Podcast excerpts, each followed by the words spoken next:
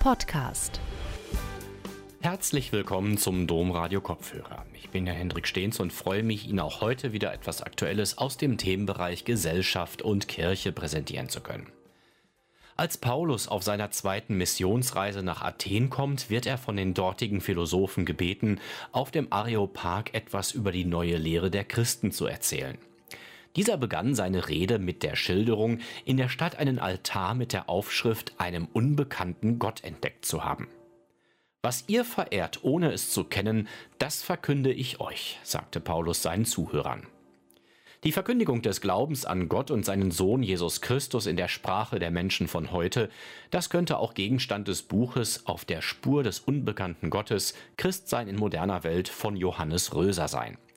Er befasst sich darin mit dem Zustand der Kirche, der er eine Gottvergessenheit vorwirft. Seinen gleichnamigen Vortrag hielt Johannes Röser im Rahmen der Mittwochsgespräche im Düsseldorfer Maxhaus im November 2022. Gute Unterhaltung. Ja, herzlichen Dank für die Begrüßung. Vielen Dank, dass ich hier in Düsseldorf sein kann. Es ist erst das zweite Mal in meinem Leben, dass ich diese Stadt erkunde, die ja immerhin eure Landeshauptstadt ist. Auf der Spur des unbekannten Gottes. Sie werden sich vielleicht fragen, gibt es kein aktuelleres und interessanteres Thema? Warum so etwas Weltfremdes? Also die Bischöfe waren gerade in Rom und haben sich gestritten mit den vatikanischen Behörden und auch mit dem Papst über den synodalen Weg. Und der synodale Weg beschäftigt ja momentan, zumindest dort, wo überhaupt was Kirchliches jemanden beschäftigt, in den Medien, diese Medien. Vielleicht aber ist tatsächlich das das Problem, dass dieser synodale Weg zwar ein binnenkirchliches Thema ist, das heißt, ein, dass es ein Binnenmilieu beschäftigt, aber eigentlich nicht die Menschen, die ganz andere Probleme haben, nämlich ein Problem mit Gott. erleben wir momentan womöglich gar einen Megatrend Religion. Das hat der Wiener Pastoraltheologe Michael Zulehner vor einiger Zeit angekündigt. Oder ist es eher so, dass wir einen Gegentrend erleben, einen Megatrend Gottvergessenheit? Das meint, sei das Zeichen der Zeit, das meint sein evangelischer Kollege Ulrich Körtner. Was im ersten Jahrzehnt jetzt unseres dritten Jahrtausends, also seit der Jahrtausendwende, als Interesse der Medien an religiös-spirituellen Fragen zu beobachten war, war, wie wir inzwischen feststellen, wohl weniger eine Rückkehr der Religion als im günstigsten Fall eine Wiederkehr des öffentlichen Redens über Religion. Oder vielleicht bei nachdenklichen Leuten ein ganz klein wenig mehr. Die Sehnsucht, glauben zu können. Das, so meint der Philosoph Rüdiger Safranski, sei zumindest in gewissen nachdenklichen Bevölkerungsschichten ein Kennzeichen unserer Zeit, womöglich ein klammheimlicher Wunsch.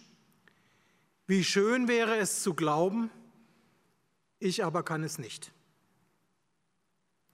Man ist also vielleicht ab und zu durchaus interessiert an der christlichen Hoffnung, an der Mitte christlichen Lebens, auch wenn man sich selber darin nicht beheimatet fühlt. Dabei ist es in erster Linie die Gottesfrage selber, die Glaubensfrage, die die Menschen da und dort neugierig machen könnten, könnten, sofern sie noch überhaupt Neugier entwickeln. Ja, die Frage taucht immer wieder auf. Man denke an vielfältigste Katastrophen, an die verheerende Corona-Pandemie mit vielen Millionen Toten weltweit, bei uns inzwischen vergessen, oder an die neuen Kriege. Wir erleben gerade einen nicht weit von uns, wobei immer wieder die große Frage aufbricht, wo war Gott, als er nicht da war?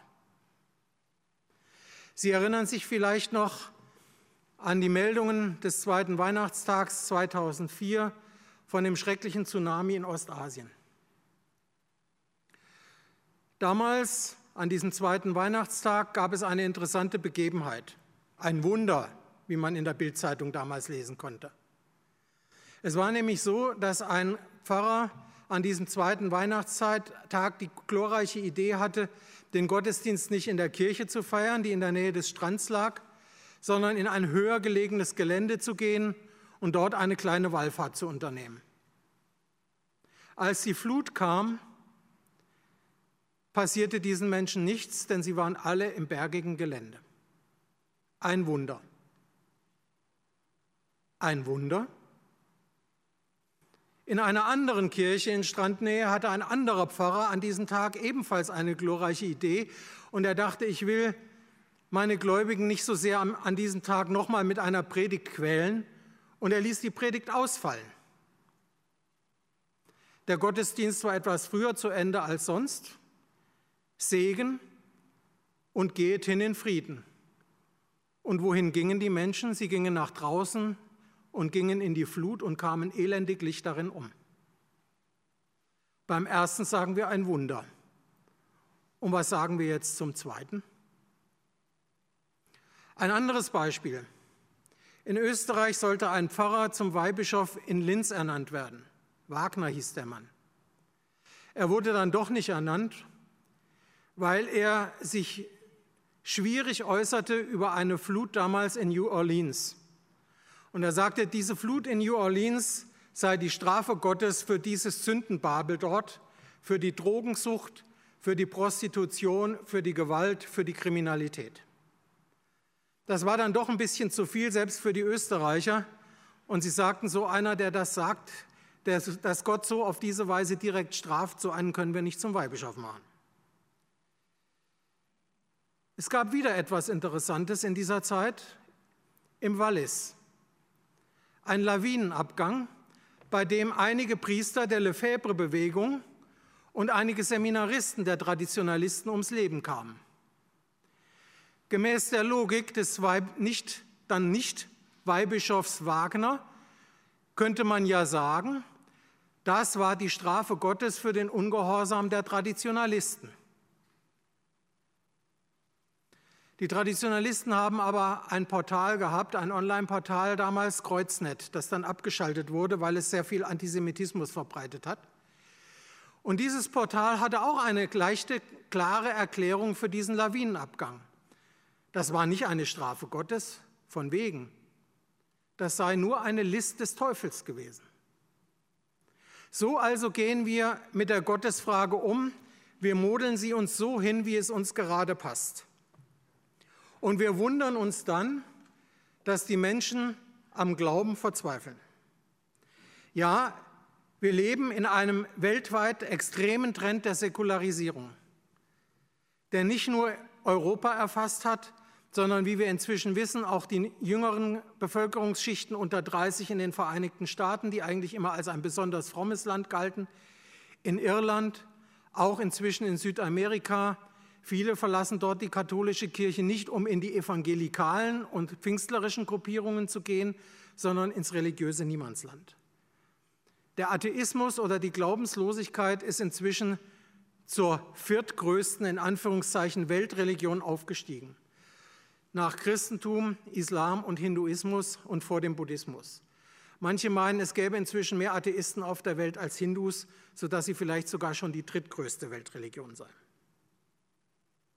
Wir stellen also fest, die Menschen haben eine große Not mit Gott. Und wenn wir in uns, in unser eigenes Christsein hineinhorchen, ist es mit uns genau dasselbe. Christsein war zu keiner Zeit ein Wellness-Trip.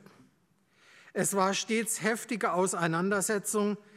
Mein Gott, mein Gott, warum hast du mich verlassen? Alles beginnt damit, sich einzugestehen, wir haben Schwierigkeiten mit Gott. Niemand hat Gott je gesehen. So im ersten Johannesbrief und im Johannesevangelium. Die vorgegebenen, einst angeblich so selbstverständlichen Vorstellungen greifen nicht mehr. Die größte Not haben Menschen des 21. Jahrhunderts eben damit, dass Gott angeblich offenbarend in Welt und Geschichte eingreift. Wo aber greift er denn wirklich ein? Wo ist Gottes Handeln denn tatsächlich spürbar? Stärker als seine reale Anwesenheit erfahren wir doch täglich seine reale Abwesenheit. Alles, was geschieht, geschieht im Namen von Menschen oder gemäß den ganz normalen Sachgesetzen der Natur der Seele, der Hirnfunktionen. Selbst Krankheiten, Kriege, Unglücksfälle, Katastrophen, Hunger und Tod sind eben in unserem Bewusstsein nicht mehr zum Bestrafen sündiger Menschen von einem Gott geschickt, wie wir es als Vorstellung in alten Mythologien finden, sondern sie sind selbst gemacht. Oder sie kommen aus einem blinden Schicksal, aus Zufall, aus Notwendigkeit. Tödliche Keime, Viren wie der Corona-Erreger oder Ebola und Bakterien fragen nicht nach Gott. Sie sind einfach in der Welt und entwickeln sich evolutiv ständig mit der Welt weiter, immer anpassungsfähig. Sie bewirken Krankheiten, Leiden, Tod, ganz unabhängig davon, ob der Mensch sündigt oder nicht, ob er gut ist oder böse, ob er fromm lebt oder frevlerisch. Der Tod war, anders als es die biblischen Mythen nahelegen, in der Natur, noch bevor es den ersten modernen Menschen überhaupt gab, ja bevor noch ein einziger Mensch überhaupt sich dessen bewusst werden konnte, dass er etwas Schlechtes tut. Nein, die Aussage der biblischen Schöpfungsgeschichte, dass Gott sah, dass alles, was er gemacht hatte, gut war, können Kinder der Aufklärung so nur schwer oder gar nicht mehr nachvollziehen. Die Bilder, die sich viele Generationen von Gott und seinem Wirken gemacht haben, sind in unserer Welterfahrung brüchig geworden. Das erfahrungswissenschaftliche Denken hat die Welt entmythologisiert, von Wundersucht, von Aberglauben und von kindlichen magischen Vorstellungen gereinigt und damit auch die Art, wie wir ein christliches Leben zu führen versuchen. Der Kern unserer Kultur erweist sich als entschieden aufgeklärt, wissensorientiert und technikfreundlich. Und da gibt es gar nichts dran zu deuteln. Mit diesen friedlichen Kulturrevolutionen durch besseres Wissen hält das religiöse Leben jedoch nicht wirklich Schritt.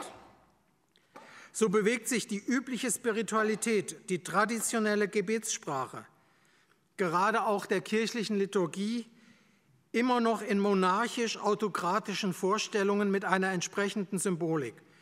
Zum Beispiel ein irgendwie majestätisch souveräner Gott des Seins, der irgendwie oben thront, der von oben nach unten nach seinem Gutdünken eingreife und von unten nach oben durch Fürsprache, Opfer und Unterwerfung gnädig gestimmt werden könne.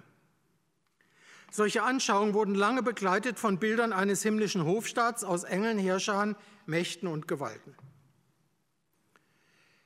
Im neuen Gotteslob oder nicht mehr ganz so neuen Gotteslob findet sich im Stammteil wieder ein Lied mit einer wunderbaren, schmissigen, rhythmischen Melodie. Erde singe, dass es klinge. Und dann der Refrain. Singt ein Loblied eurem Meister, preist ihn laut, ihr Himmelsgeister. Was für einen Unsinn singen wir da. Was für einen Unsinn. Wie aber geschieht, und diese Frage stellen wir uns trotzdem, Heil und Erlösung von Sünde und Tod in einer evolutiven Welt, die strikt naturgesetzlich abläuft? Und was bedeutet Gottes Sein und Dasein für unser menschliches Leben in einem materiell wie geistig durch ständiges Werden in Bewegung versetzten Kosmos, der trotz aller mathematischen Naturformen und physikalischen Naturkonstanten Spielräume öffnet fürs Unberechenbare, Spontane und Paradoxe? Ist Gott der irgendwie altbekannte hinter uns? Oder so müssen wir uns in einem evolutiven Weltbild fragen, wie kann er, der Unbekannte, den niemand je gesehen hat, unserer Neugierde zum ganz Neuen vor uns werden? Ein klarer Befund verschiedenster Umfragen und Studien ist, dass sich die Bilder von einem irgendwie persönlichen Gott, von einem personal geprägten Wesen einem irgendwie doch menschengestaltig vorgestellten Gegenüber rapide auflösen. Die jüngeren Generationen bevorzugen, wenn überhaupt, ein offenes und eher unpersönliches Gottesverständnis. Der Anteil jener Menschen, die sagen, dass sie allenfalls an eine Art Geist, ein höchstes Wesen oder eine besondere Lebenskraft, eine grundlegendere Energie glauben, wächst beständig.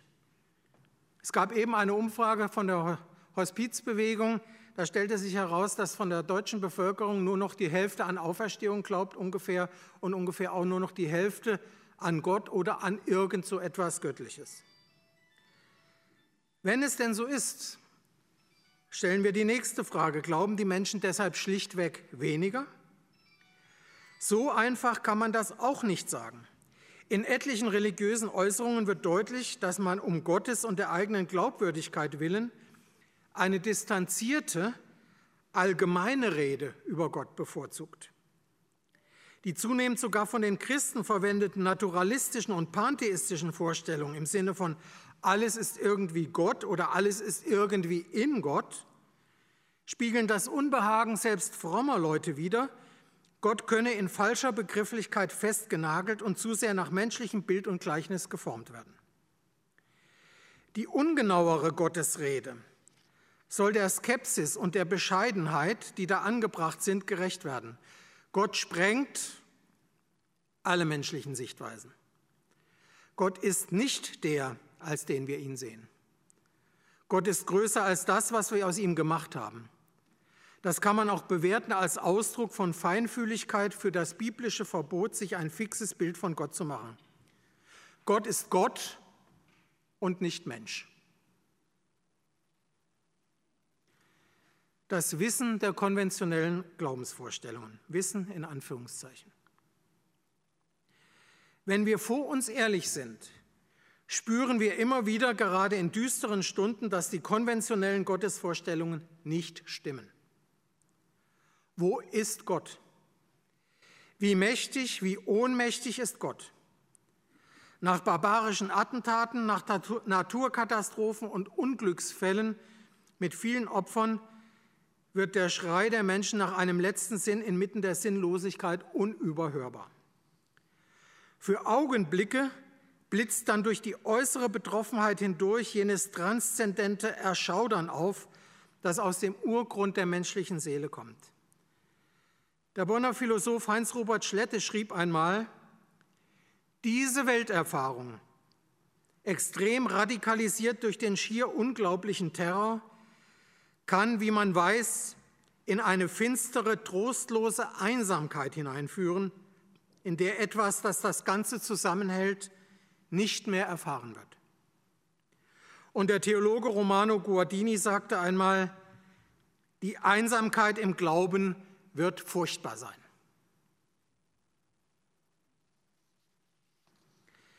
Die Prediger das kirchliche Lehramt und die Theologie wissen allerdings viel über Gott. Zu viel? Nochmal, niemand hat Gott je gesehen. Auch der Papst nicht. Aber der sogenannte Denzinger, also das Kompendium der Glaubensbekenntnisse und kirchlichen Lehrentscheidungen von über 2000 Jahren Christentumsgeschichte, umfasst inzwischen über 1800 Seiten mit gut 5000 Ziffern. Der Weltkatechismus der katholischen Kirche bringt es auf mehr als 800 Seiten und fast 3000 Absätze. Unüberschaubar ist die Menge dogmatischer Lehrbücher, die Zahl theologischer Bibliotheken, die den Schatz des Glaubens in seiner vielfältigsten Widersprüchlichkeit gesammelt haben und aufbewahren für unbestimmte Zeiten. Wurzelt die gewaltige Glaubenskrise unserer Zeit und insbesondere des Christentums womöglich gerade darin, dass wir allzu lange allzu viel über Gott zu wissen vorgaben? Jedenfalls sind viele sichere Wahrheiten über ihn, in Anführungszeichen, brüchig geworden. Angesichts der realen Rätselhaftigkeit von Sein und Zeit, Leben, Liebe und Welt. Die Naturwissenschaften hingegen verbuchen einen Erfolg nach dem anderen, weil sie gelernt haben, fortzuschreiten indem sie bisherige Ansichten, Einsichten und Verstehensmodelle falsifizieren, korrigieren und stets verbesserte Paradigmen vorlegen. Sie entzaubern die Welt mit immer neuer Verzauberung durch Erkenntnis. Durch Erkenntnis, die nochmal tiefer ins Spiel der Fragen, ins faszinierende Reich des Nichtwissens eindringt. Das Glaubensverständnis aber scheint festzustecken im Immergleichen. Es meint, die definitive Wahrheit genau zu wissen und für alle Zeiten verbindlich fixiert zu haben. Womöglich ist aber gerade die Anmaßung des perfekten religiösen Wissens, die Arroganz, den rechten Glauben auf ewig längst zu besitzen, der Problemkern der heftig wackelnden Offenbarungsreligion Christentum. Die englische Religionswissenschaftlerin Karen Armstrong hat die konventionelle Kirchenchristlichkeit einmal kritisch unter die Lupe genommen und festgestellt, dass sie dem Anspruch moderner Gottesnachdenklichkeit überhaupt nicht mehr gewachsen ist. Sie sagt, ich zitiere sie hier, viele Gläubige und die meisten Theologen räumen zwar theoretisch ein, dass Gott ganz und gar transzendent sei. Trotzdem haben sie erstaunlich konkrete Vorstellungen, wer er ist und was er von uns erwartet. Wir neigen dazu, sein Anderssein zu zähmen und ihn unseren Wünschen anzuverwandeln. Immer noch wird Gott angefleht, eine Nation zu segnen, die Königin, jetzt den König, zu schützen, unsere Krankheiten zu heilen und unserem Fußballverein zum Sieg zu verhelfen. Sie können es auch jetzt wieder im Fernsehen beobachten. Ganz selbstverständlich, ja demonstrativ erflehen diese jungen Fußballstars mit ihren großen Anbetungsgesten im Stadion höhere Unterstützung, obwohl ihre Gegner doch vermutlich auch Gottes Kinder und damit Gegenstand seiner Liebe sind. Dieses im kirchlichen Raum, im Beten weit verbreitete Gottesbild sei jedoch, so Armstrong, naiv. Sie sagt, in Lobpreisungen und Lobpreisgottesdienste sind ja momentan wieder groß in Mode, vor allem in evangelikal-katholischer Richtung. In Lobpreisungen erinnern Christen den Herrn daran, dass er die Welt geschaffen hat und dass sie arme Sünder sind, als ob ihm das entfallen sein könnte. Ungeachtet unseres wissenschaftlichen und technischen Scharfsinns ist unser religiöses Denken auffällig unterentwickelt, ja primitiv. Dagegen erinnert Armstrong an die starken Traditionen mystischer Theologie, die eine feine Empfindsamkeit dafür entwickelte, dass Gott eben nicht ist, wie wir meinen, dass er sei.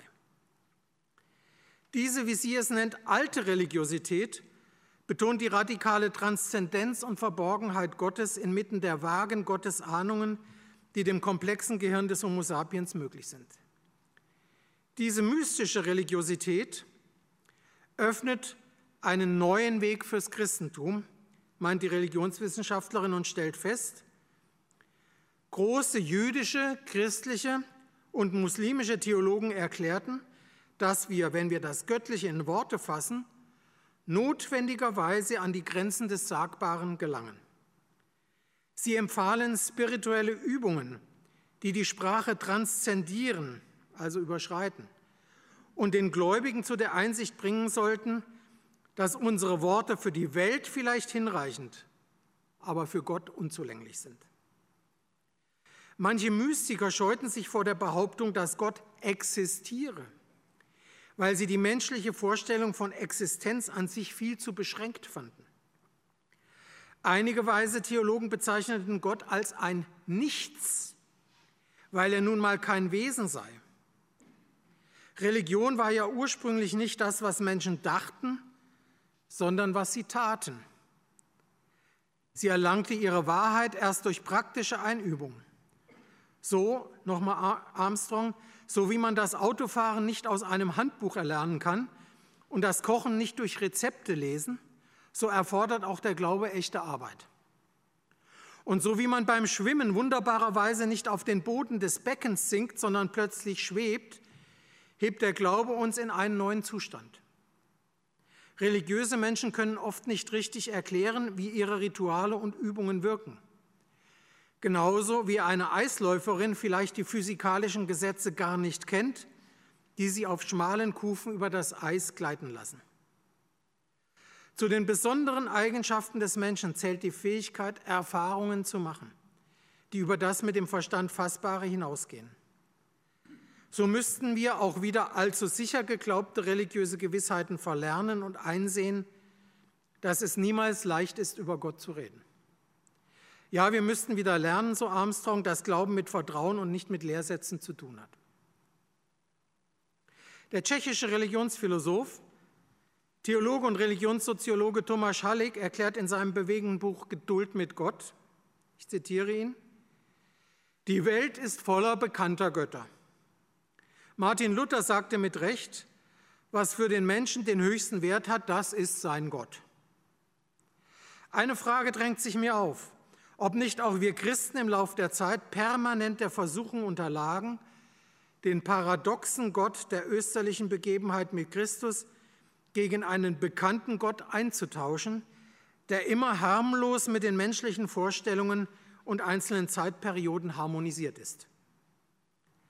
Der Prager Gelehrte und Dissident während des Kommunismus vermutet, dass manches von dem, was wir als Säkularisierung, als Atheismus und Religionskritik beklagen, viel eher ein heilsamer Bruch mit den bekannten Göttern sei und daher eine große Chance für eine Unterscheidung, Reinigung und Öffnung des Raumes, indem wir erneut das Evangelium des Paulus vom unbekannten Gott hören können.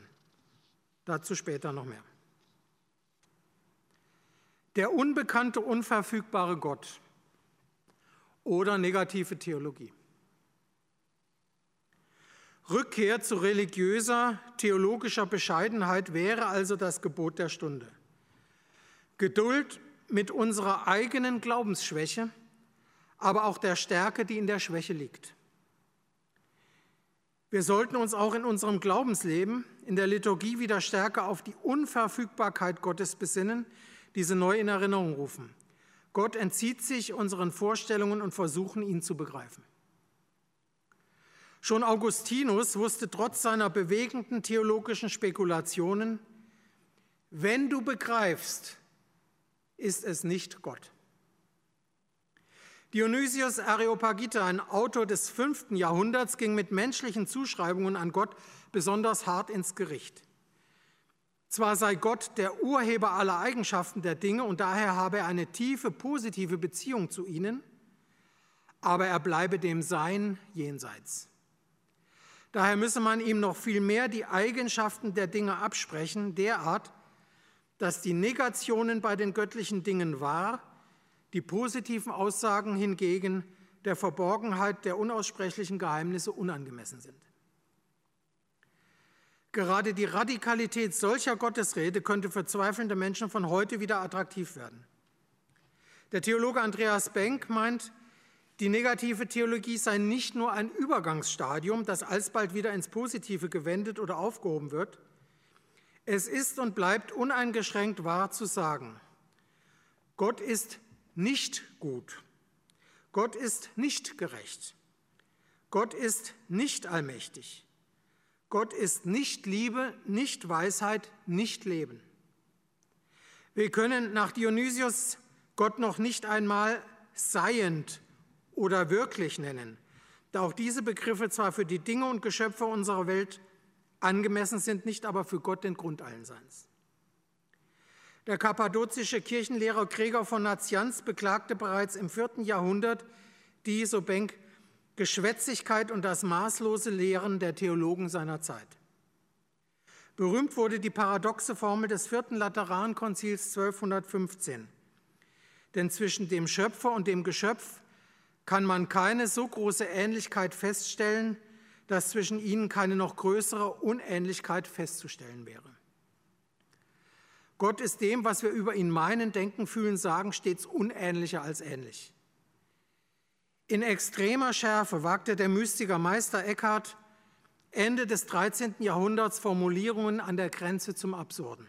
Er sagte, denn liebst du Gott, wie er Gott, wie er Geist, wie er Person und wie er Bild ist. Das alles muss weg. Wie denn aber soll ich ihn lieben? Du sollst ihn lieben, wie er ist. Ein Nichtgott, ein Nichtgeist, eine Nichtperson, ein Nichtbild. Mehr noch, wie er ein lauteres, reines, klares Eines ist, abgesondert von aller Zweiheit. Und in diesem einen sollen wir ewig versinken vom Etwas zum Nichts. Dazu verhelfe uns Gott. Amen. So Meister Eckert. Meine Religion und ich. Woher komme ich? Wohin gehe ich? Was soll ich tun? Das waren die großen Fragen, die den modernen Menschen einst auf die Spur des Religiösen brachten. Und es sind, wenn man genug nachdenkt, im Grunde dieselben Fragen, die auch den Menschen von heute vielleicht wieder auf diese Spur bringen könnten. Der evangelische Religionspädagoge Joachim Kunstmann sieht die Kristallisationspunkte religiöser Ahnung heute weniger in den Kirchen als in den Medien in der von ihnen vermittelten Unterhaltungskultur. Die Medienreligion, wie er sie nennt, schwimmt in ihr wie der Fisch im Wasser. Und wir schwimmen in diesem Wasser des alltäglichen Lebens mit. Eher scheu, schüchtern, versteckt kommt es daher. Das bedeutet nicht, dass der Glaube an das Gute, Wahre und Schöne, an Gott einfach hin ausgelöscht sei. Nur dieser Glaube ist weniger ein Wissen denn ein Träumen, ein Ahnen, ein für möglich halten in den tiefsten Tiefen unseres Gehirns. Für Kunstmann ist dieses unberechenbare, weiche, sich immer wieder rasch entziehende der Kern eines modernen religiösen Empfindens. Genauso spontan wie unser gesamtes übriges Leben. Ich will mich nicht festnageln lassen. Deshalb ist dieses neue religiöse Gefühl gegenüber den klassischen religiösen Ausdrucksweisen in Gebet und Kult nicht einfach hin minderwertig und nicht falsch. Es darf nicht als Pseudoreligion schlecht gemacht werden. Dieses, sofern man es so nennen will, neoreligiöse ist auch nicht weniger echt als das bewusste religiöse Bekenntnis. Seine Gestalt und Erscheinungsweise ist einfach nur anders. Das freilich verwirrt uns, dass eine, so Kunstmann, religiöse, mythologische, existenzielle Darstellung nicht mehr umstandslos und objektiv als Religion gekennzeichnet werden kann. Ob es sich um Religion handelt, erschließt sich weitgehend nur noch subjektiv. Meine Religion gehört mir, mir ganz allein, zunächst jedenfalls. Auch christliches Leben ist zu einem erheblichen Teil individuell und subjektiv. Kunstmann verweist auf Paul Tillichs Verständnis von Religion als das, was mich unbedingt angeht. Dieses neue Religiöse mag manchmal wenig ernsthaft erscheinen. Es mag oberflächlich als Show, Spiel, Spaß daherkommen, aber darin geht es nicht auf. Es bleibt das Fremdartige, Exotische, Abenteuerliche. Es ist nie fern von Liebe und Tod, Untergang und Erlösung, dem Bösen nah wie dem Guten, dem Opfer der wahren Rettung. Ist solches Fühlen aber schon Religion? Wenn nicht, wo sonst beginnt religiöses Leben, wenn nicht mitten im vermeintlich banalen Leben, mitten in unserer Welt? Auch das Christentum lebt nicht allein aus Offenbarung, sondern allen ebenfalls aus Erfahrung, aus der natürlichen Theologie des Menschen, aus dem Licht der Vernunft und aus der Kraft des Gemüts. Nach wie vor wächst jede religiöse Ahnung auf dem Mutterboden der Gefühle, in der Erzählung, der Musik, im Bild auch im wissenschaftlichen Staunen und Erklären. Religion braucht ein gedeihliches Klima, Atmosphäre, Gefühl, Aufmerksamkeit, Achtsamkeit, Andächtigkeit. So war es immer schon, auch im Christentum. Das ist heute nicht anders als bei der ersten Verkündigung der Auferweckungsbotschaft, wie sie sich im Neuen Testament manifestiert hat. Die Auferstehungserfahrung ist so etwas wie der Urknall christlicher Hoffnung über alle begrenzte Hoffnung hinaus. Religiöse Neugier beginnt persönlich und privat. Entscheidend ist, dass sich ein inneres Auge entwickeln kann, das innere Bilder sehen lernt. Dann kann man allmählich sogar vielleicht das Fremde, Anstößige, Irritierende wahrnehmen. Vielleicht sogar den Altar, das Kreuz, den Gekreuzigten, den Auferstandenen. Daher ist die Bedeutung von stillen, sakralen Räumen in einer säkularen Kultur, wie wir sie zum Beispiel als Touristen fasziniert, aufregend wahrnehmen, nicht hoch genug einzuschätzen. Da wächst ein Gespür für Aura, für das Besondere, Heilige. Kirchen, Klöster, Kapellen etwa bergen eine Atmosphäre, die es zu entdecken und aufzuschließen gilt und von der im Übrigen begründet angenommen werden kann, dass sie tiefen Bedürfnissen vieler modernen Menschen entgegenkommt. Bei uns in der Badischen Zeitung haben wir jede Woche so einen Fragebogen, an der mehr oder weniger prominente oder nicht prominente Zeitgenossen antworten sollen auf, ich glaube, zwölf bis 14 Fragen. Und eine Frage heißt immer, wann waren Sie das letzte Mal in der Kirche? Also Von den 52 Wochen im Jahr würde ich sagen, kommen vielleicht zwei, höchstens drei vor, die sagen, ich war das letzte Mal in einem Gottesdienst oder so in der Kirche. Die übrigen 49 sagen, ich war das letzte Mal in der Kirche bei der Taufe von Bekannten, bei der Hochzeit von Freunden, äh, bei einer Beerdigung oder eben im Urlaub, äh, auf Reisen und so weiter und so fort. Aber diese sakrale Aura anscheinend bedeutet denen eben doch auch etwas. Es ist jedenfalls erstaunlich. Also Gottesdienst kommt nicht vor, aber die Aura religiöser, sakraler Räume kommt vor. Wie entsteht Neugier heute? Auch noch. Nicht nur emotional, sondern auch rational vielleicht. Deshalb religiöse Neugier im Angesicht der Wissenschaften. Unsere Lebenswelt ist aufgeklärt, entmythologisiert und wissenschaftlich. Trotz mancher romantischen Suchbewegung zurück zu einer angeblich ganzheitlichen und unberührten Natur haben wir schon immer diese wissenschaftliche und rationale Welt als unsere eigene angenommen, von der modernen Apparatemedizin über die Pille bis zum Internet. Wir leben in einer evolutiven, in einer werdenden, sich ständig wandelnden Welt mit immer neuen atemberaubenden Erkenntnissen von der Kosmologie über die Hirnforschung bis zur Bio- und Gentechnologie. Doch die geläufigen Gottesbilder sind nach wie vor sehr einseitig bestimmt von der Vorstellung eines irgendwie unbewegten Bewegers. Gott als Majestät, der im Grund alles weiß, alles gemacht, alles bedacht, alles vorherbestimmt und längst alles nach seinem unerforschlichen Ratschluss vollendet hat. Wozu dann aber das alles? Wozu ein Schauspiel der Marionette Mensch auf der Bühne Schöpfung mit jener Majestät als womöglich einzigen Zuschauer? Oder kann, muss Gott womöglich ganz anders gedacht werden? Und ich versuche mal hier ein Sprachspiel zu durchbrechen und ein anderes Sprachspiel dem anzufügen.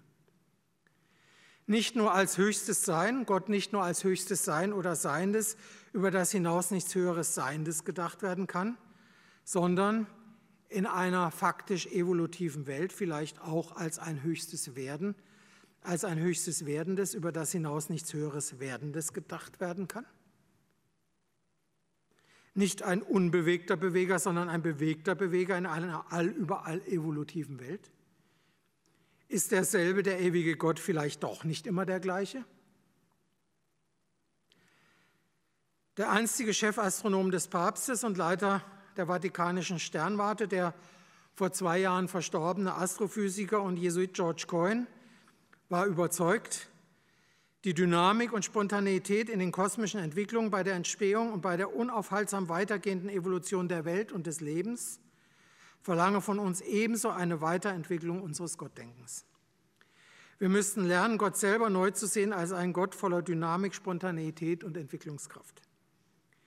Der lebendige Gott hat in lebendiger Weise Teil am Geheimnis ständiger Neuschöpfung.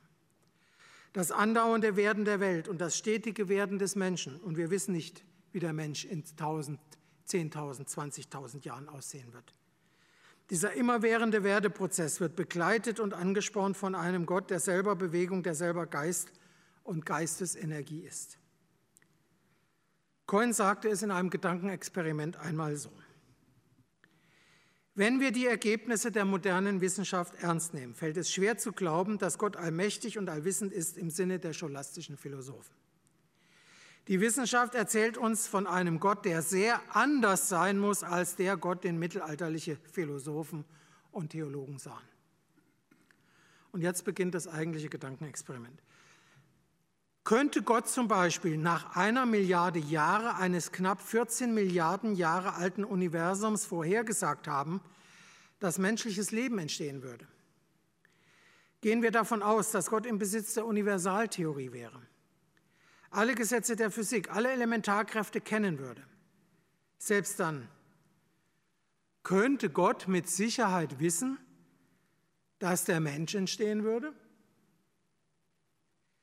Wenn wir wirklich die wissenschaftliche Sichtweise akzeptieren, so Cohen, dass es neben den deterministischen Vorgängen auch Zufallsprozesse gibt, denen das Universum ungeheure Gelegenheiten bietet, dann sieht es so aus, als könnte selbst Gott das Endergebnis nicht mit Sicherheit kennen. Und dann kommt sein Kernsatz, Gott kann nicht wissen, was nicht gewusst werden kann. Cohen ist aber Jesuit und so beherrscht er die Dialektik und er weiß auch, wie er den Kopf aus der Schlinge der Heresie zieht. Und dann sagt er, dies ist freilich keine Einschränkung Gottes, ganz im Gegenteil.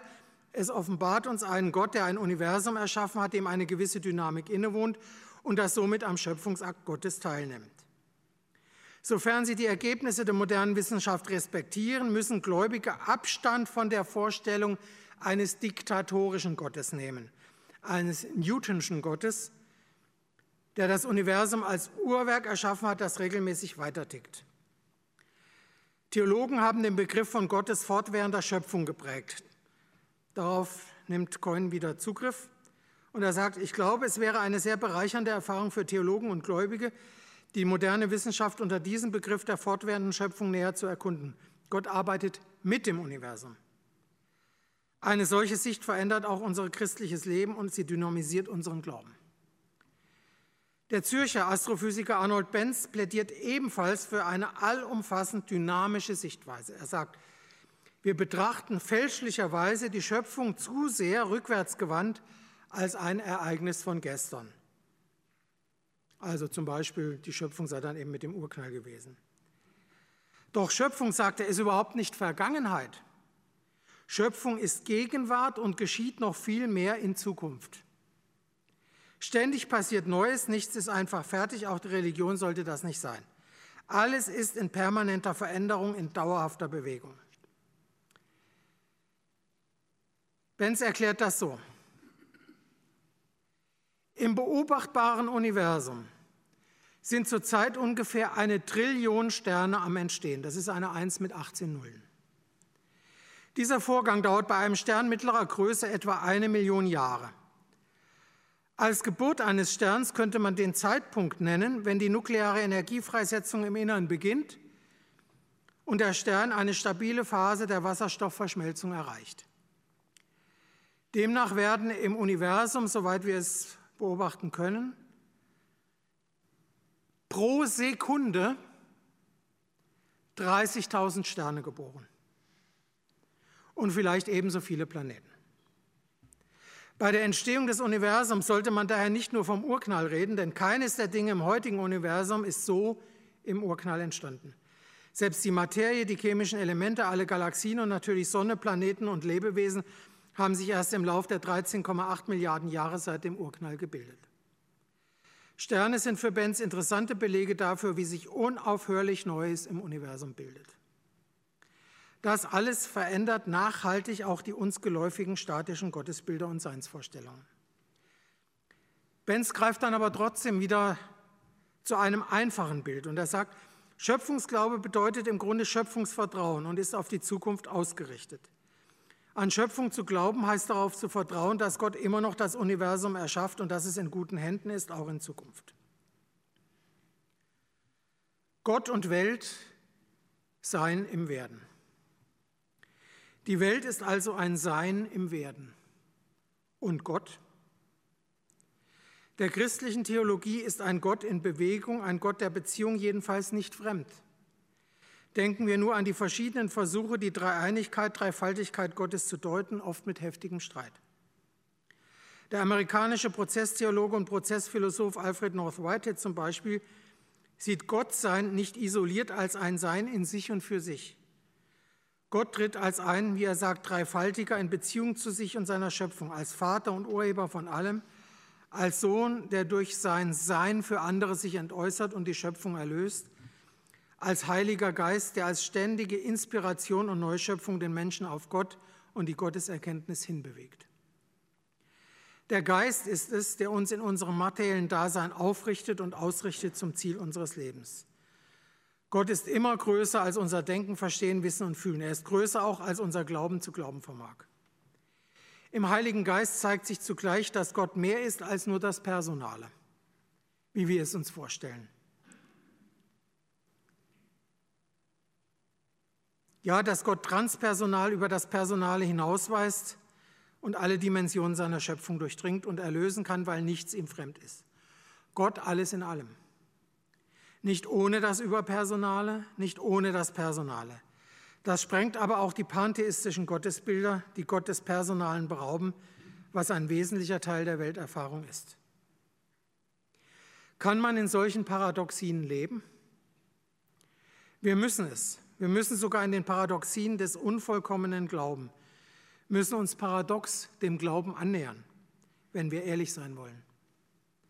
Diesen Weg zur Wirklichkeit und Wahrheit beschreiten wir auf einer anderen Ebene durchaus ähnlich den Wissenschaftlern. Auch deren Realität ist auf die herantastenden Bemühungen angewiesen. Das beginnt ja schon beim Atom, bei den Atommodellen, die trotz aller experimentellen Erkundung und Bewahrheitung wesentlich ein Symbol, ein Konstrukt, eine verstehende Annäherung bleiben und nicht die Wirklichkeit selbst sind. Was aber ist Wirklichkeit? Was ist Wirklichkeit unter der Perspektive Gottes? Was ist Wirklichkeit im Geheimnis Gott? Gottesbilder hängen ab von Sein und Zeit, von den Vorstellungen über Endlichkeit und Unendlichkeit, Sterblichkeit und Ewigkeit. Welche Zeit kommt nach der Zeit? Was kommt am Ende des Universums? Lange vermuteten die Kosmologen ja, dass sich das momentan ausdehnende Universum eines Tages wieder beginnen wird, sich zusammenzuziehen und auf einen gemeinsamen Punkt zusammenzustürzen. Die Beobachtungen der neueren Vergangenheit und die entsprechenden Berechnungen geben jedoch Anlass zur Vermutung, dass sich die Ausdehnung der Galaxien im Gegenteil eher noch beschleunigt. Das nährt auch Spekulationen der Forscher. Wird alles in einer großen Kälte enden, wenn die letzten Gestirne erloschen, die letzten Atome verglüht sind? Wird in vielleicht 10, 100 Jahren sich alles in einer unendlichen Leere in einem Vakuum so verteilt haben, dass keine Spur mehr übrig bleibt von dem, was einmal war. Kein Atom mehr, kein Licht mehr, nur noch Dunkel, Finsternis, nichts. Und man bedenke, dass über Milliarden Jahre es nichts gab, was Gott denken konnte. Dass der moderne Mensch höchstens ja, 150.000, vielleicht, wie manche meinen, 350.000 Jahre alt ist.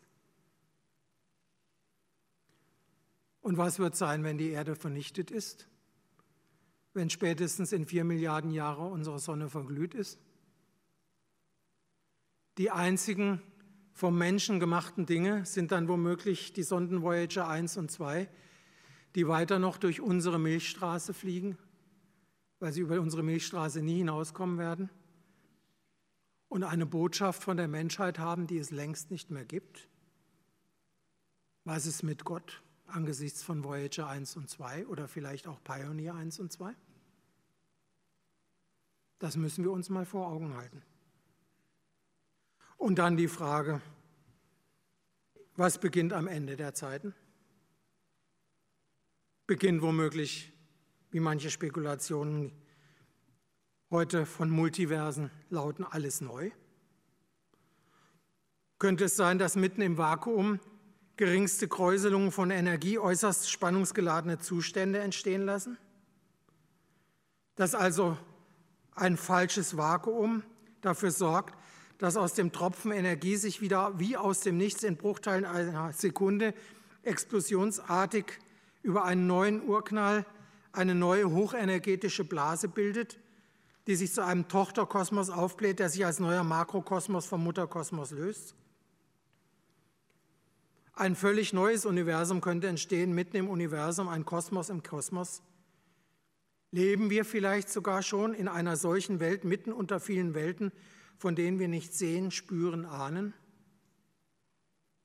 Vermutet wird, dass es eine dunkle Energie gibt, die die Ausdehnung des Universums immer mehr beschleunigt, aber auch eine dunkle Materie, die gleichzeitig für die Schwerkraft sorgt, für die die normale Materie gar nicht sorgen kann.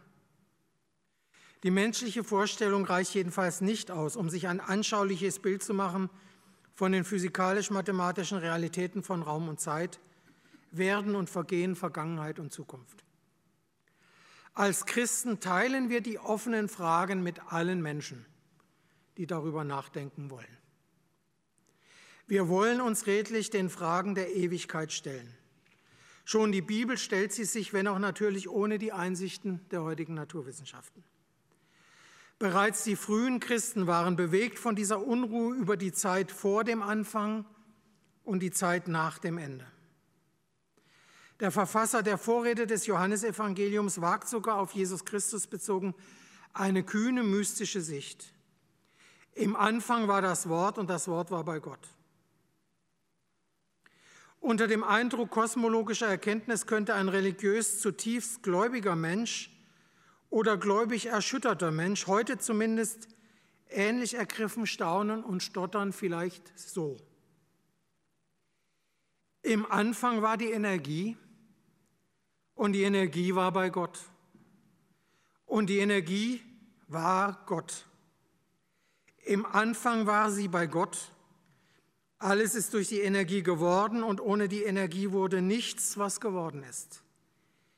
In ihr war das Leben und das Leben war das Licht der Menschen und das Licht leuchtet in die Finsternis und die Finsternis hat es nicht erfasst.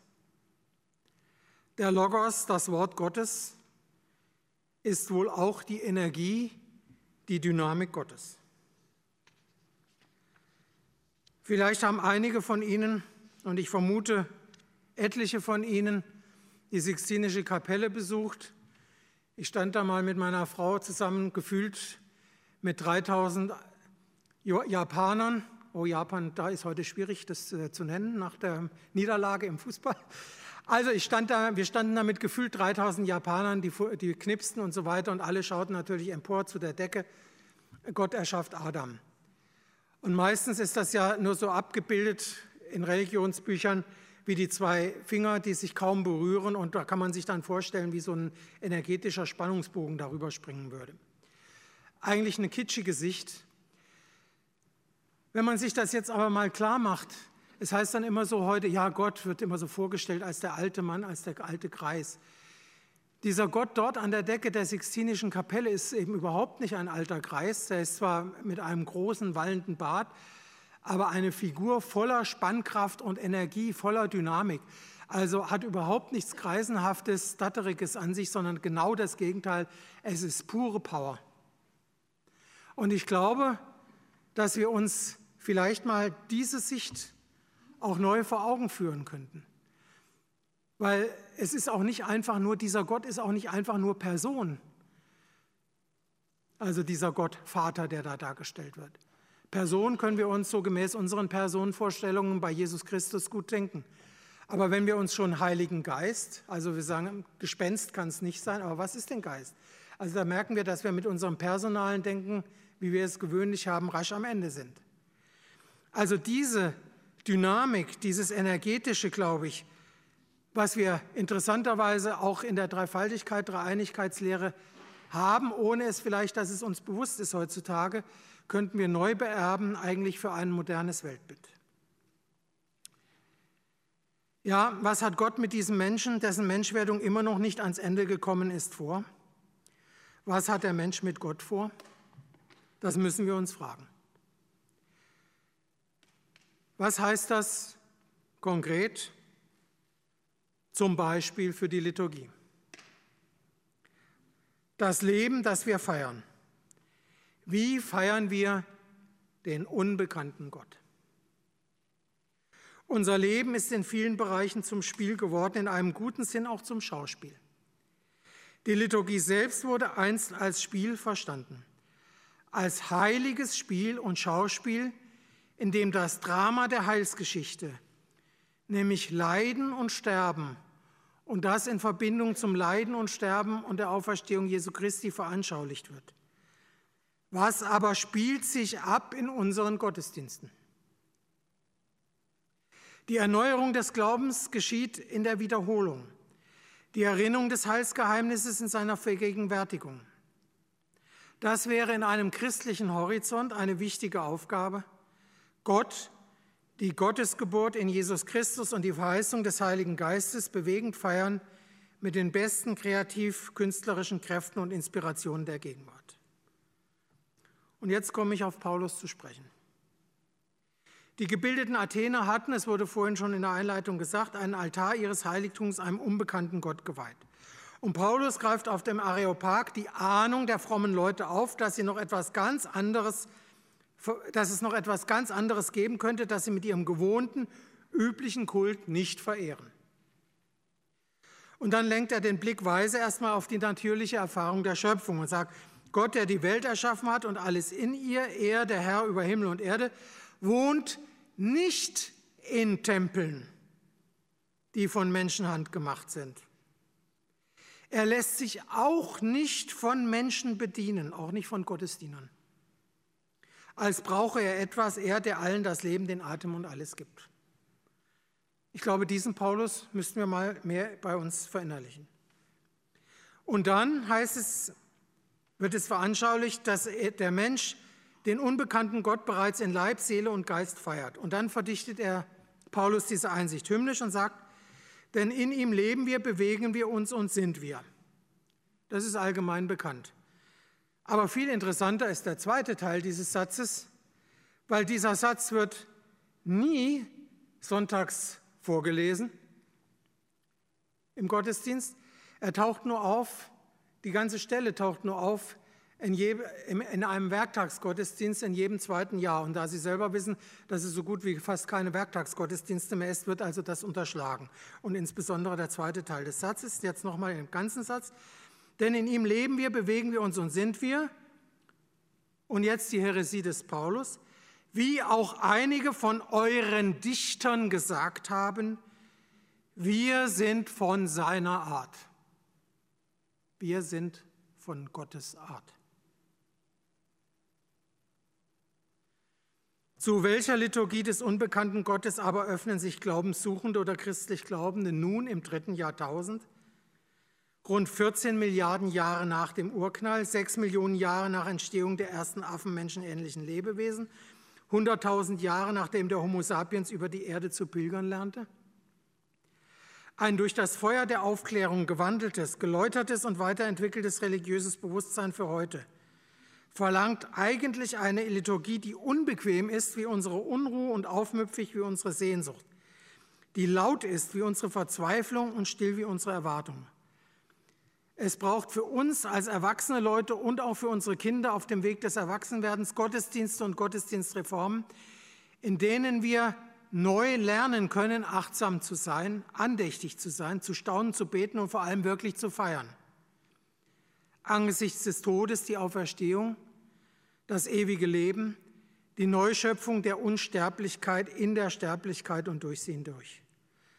Wir brauchen dazu auch eine experimentelle Liturgie, die das Experiment des Lebens, Gottes Ja zum Leben, zu einem Leben im ständigen Werden hineinspiegelt in uns und unsere Kinder in Herz und Kopf, in unsere Sinne, in unsere Seele, mit den besten Kräften der Kunst, der Musik, der Dichtung, der Wissenschaft der Gegenwart. Die Wissenschaft kommt praktisch überhaupt nicht vor in unseren Gottesdiensten. Die Eucharistie, das Abendmahl, worin Christen die Auferstehung Jesu Christi und die eigene Hoffnung auf Auferstehung feiern, ist meines Erachtens das beste Geschenk dieser Glaubensüberlieferung an die Welt. Das wiederzugewinnen als Geheimnis des Glaubens und als Frucht des Wissens, das fordert uns heraus. Auf vielerlei Weise hat der bewegte Beweger Gott im Lauf der Evolution zu den Vätern und Müttern gesprochen. Alle Liturgie beginnt mit einer Erschütterung darüber, das gerade nicht nichts ist, sondern etwas, vieles, alles.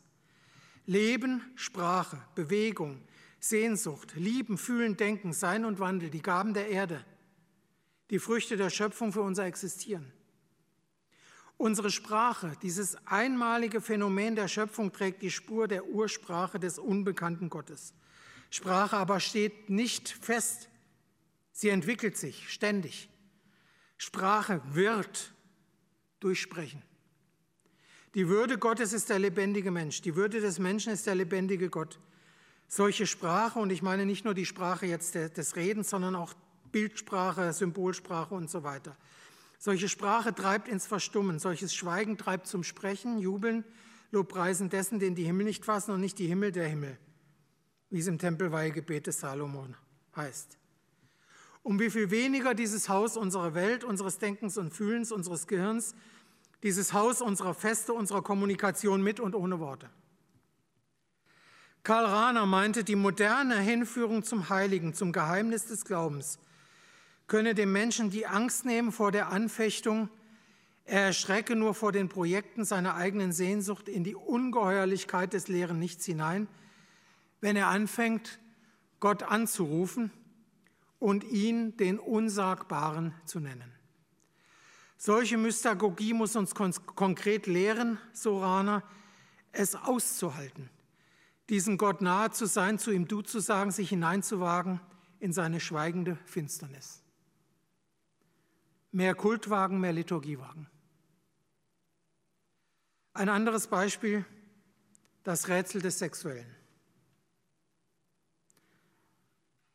Auch hier ein großes Thema auf unserem synodalen Weg, aber in meinen Augen viel zu kurz gesprungen. Gott ist die Liebe, auch das verkündet die Heilige Schrift. Er hat mit seinem Volk einen Bund geschlossen und ihn immer neu bestätigt.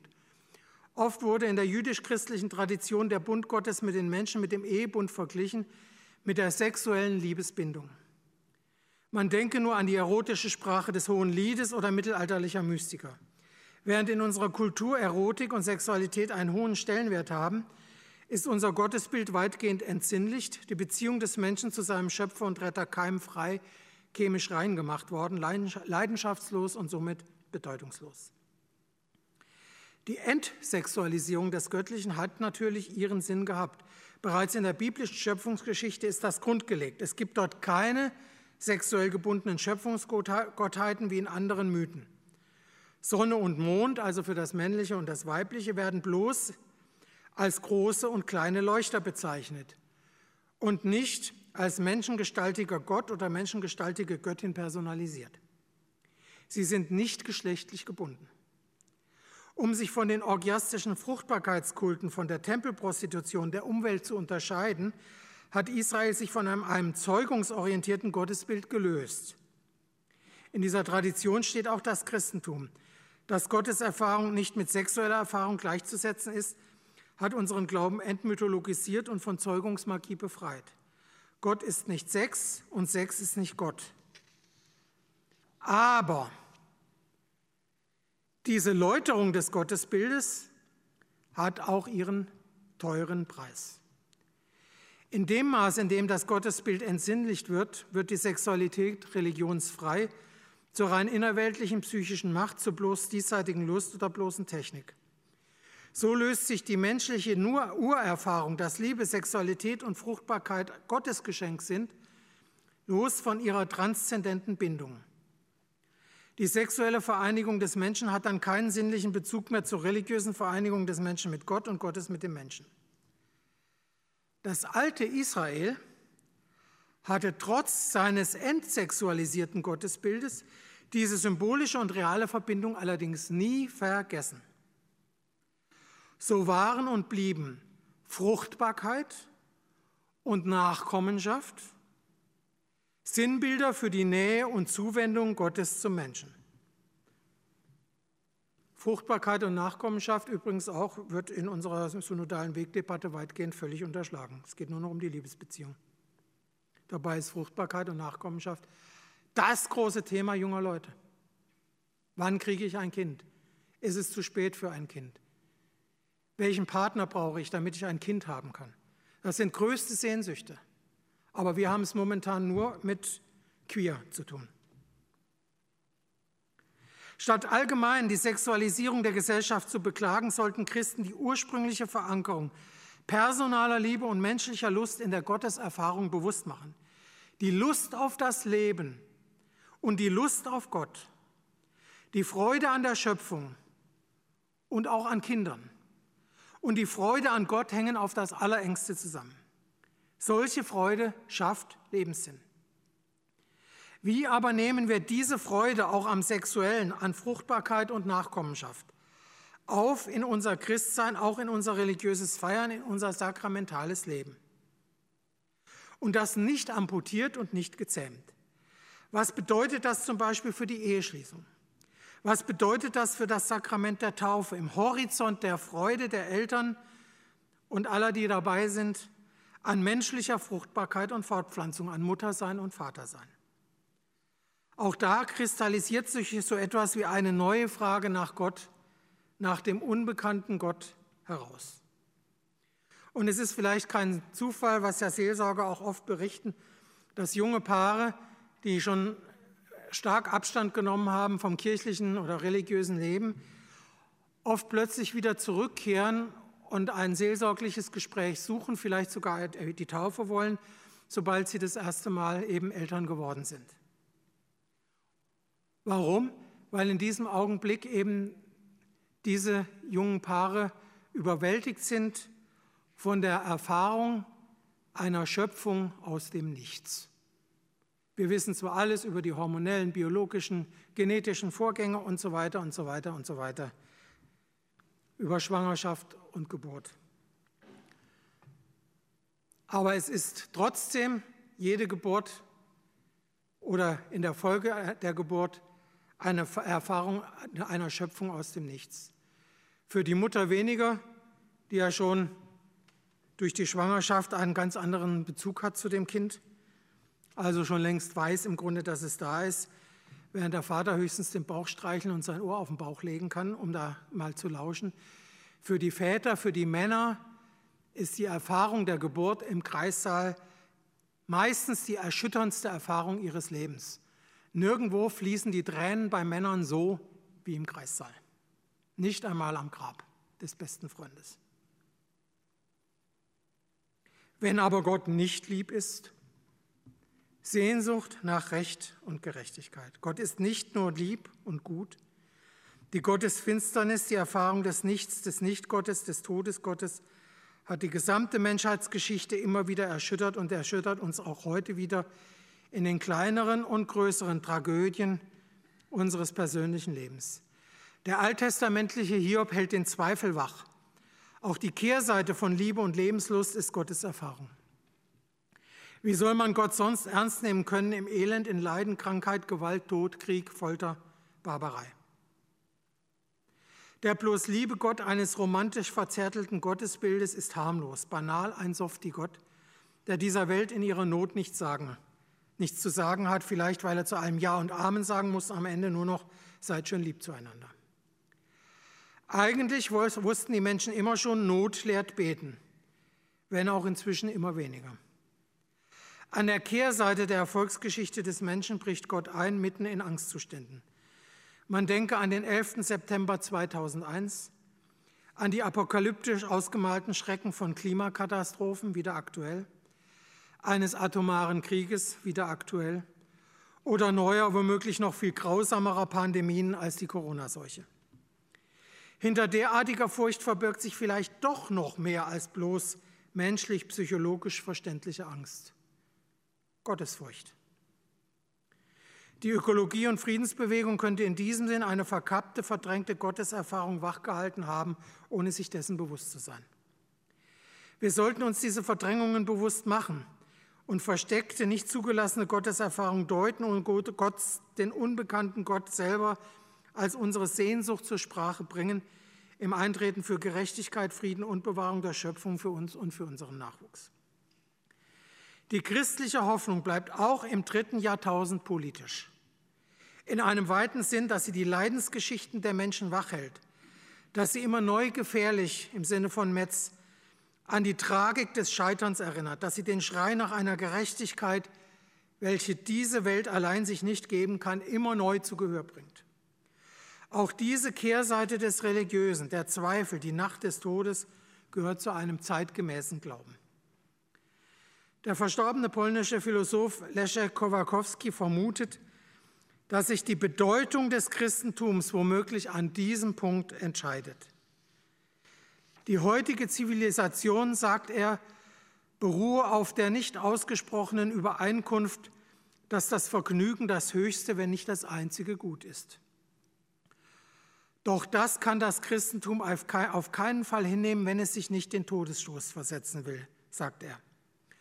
Und er verweist auf Papst Innozenz III., der vor seinem Tod 1216 einen Traktat über das Elend des menschlichen Schicksals verfasst hat.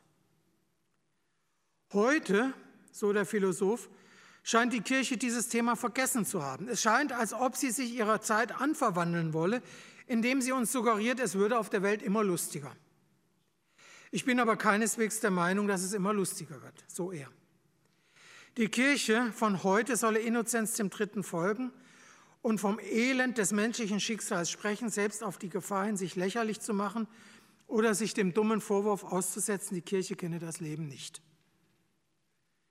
Das Christentum hat, so Kowalkowski, Zukunft.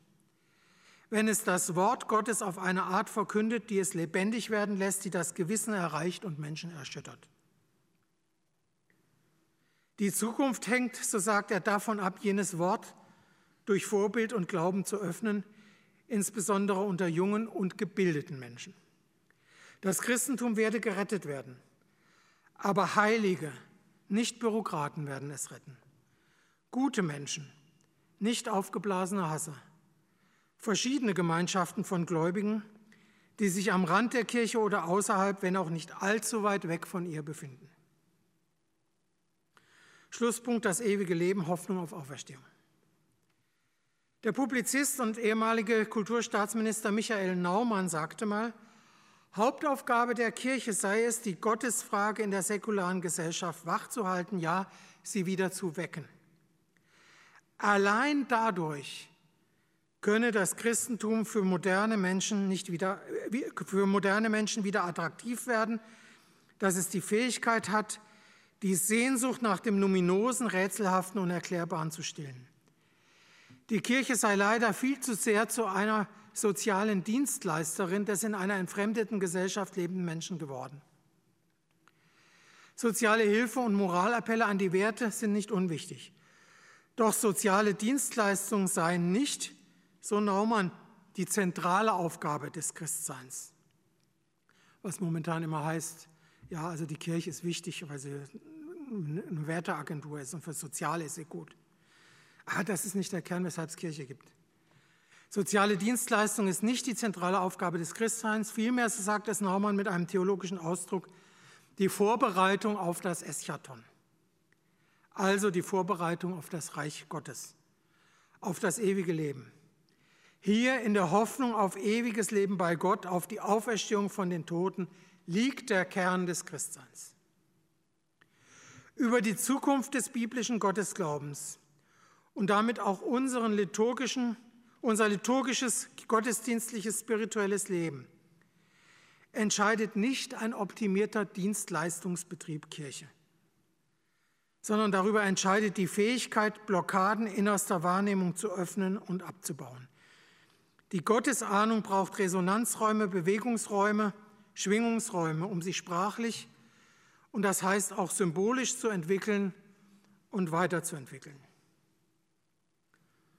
Und entschuldigen Sie, wenn ich jetzt hier Immanuel Kant etwas verhunze und auf das anwende.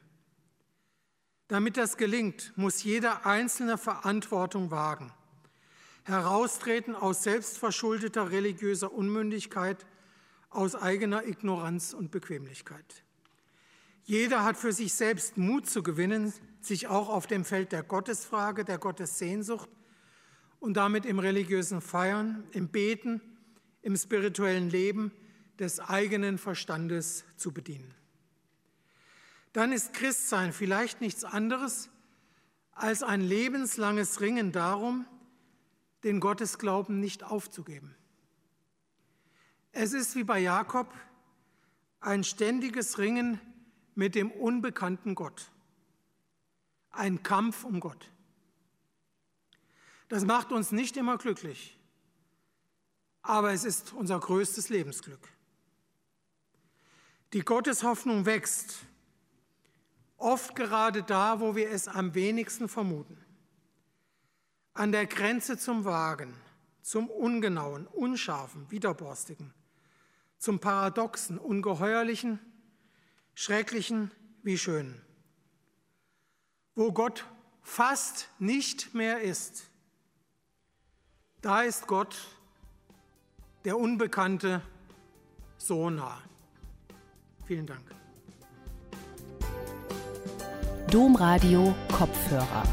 Weitere Informationen finden Sie auf domradio.de.